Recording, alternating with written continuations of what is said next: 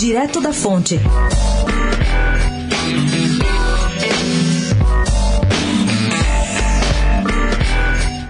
Petistas dizem reservadamente que o congestionamento de pré-candidaturas a prefeito de São Paulo no PT é uma reação ao favoritismo do ex-secretário de Transporte da capital, Gilmar Tato, que controla na prática a máquina partidária, mas tem pouca densidade eleitoral para uma disputa majoritária.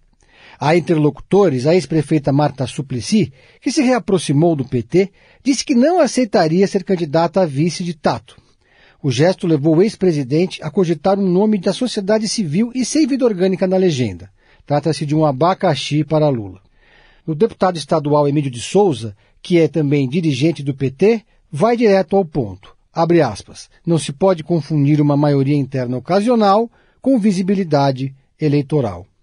Há uma preocupação entre os petistas da Grande São Paulo e também do interior que uma candidatura fraca na capital possa contaminar o desempenho em todo o Estado.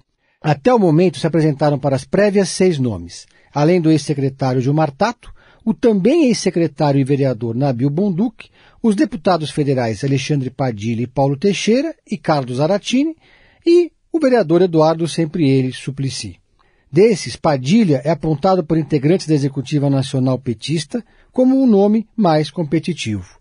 O problema é que o deputado e ex-ministro não teria aquela força interna que derrotaria Tato. Pedro Venceslau, especial para a Rádio Dourado, direto da fonte.